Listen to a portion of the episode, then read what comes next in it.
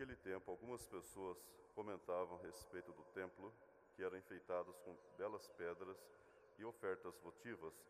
Jesus disse: Vós admirais estas coisas? Dias virão em que não ficará pedra sobre pedra, tudo será destruído. Mas eles perguntaram: Mestre, quando acontecerá isso?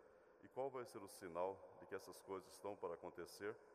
Jesus respondeu: Cuidado para não serdes enganados, porque muitos virão em meu nome, dizendo: Sou eu. E ainda, o tempo está próximo.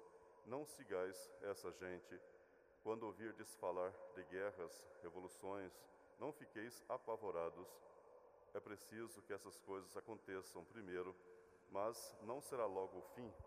Jesus continuou: Um povo se levantará contra outro povo, um país atacará outro país. É, haverá grandes terremotos, fomes, pestes em muitos lugares.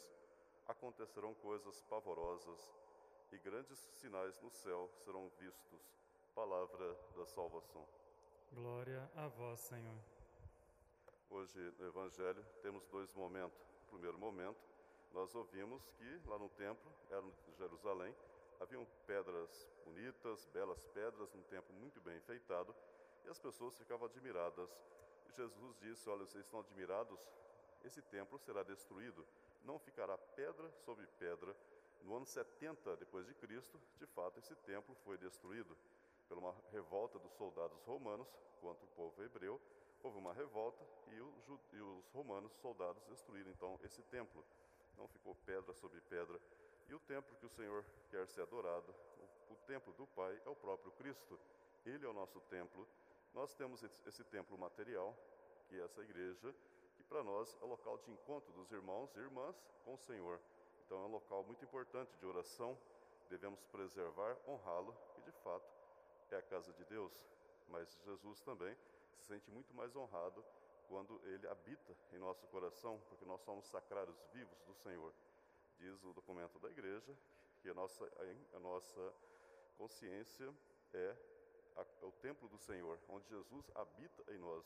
Quando a nossa consciência nos acusa de alguma coisa, pode ter certeza que Deus está nos comunicando: olha, você está fazendo alguma coisa errada, algo que você tem que mudar de direção, ainda dá tempo de você se consertar. Então, nossa, Deus nos fala através da nossa consciência, que é o sacrário vivo do Senhor. Então, Deus está presente em nós.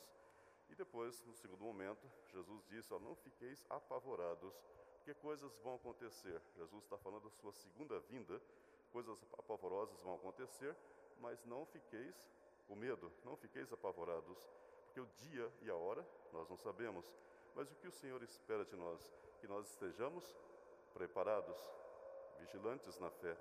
E para isso é preciso praticar as obras de misericórdia, saciar a fome dos famintos, quem estiver com sede, água, roupa, alimento, ser caridoso, misericordioso. São obras de misericórdia que vai abrir as portas do paraíso para nós. Então nós devemos estar atentos à palavra do Senhor porque essa palavra nos leva de volta para casa.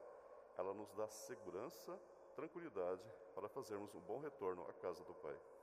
Creio. Deus Pai Todo-Poderoso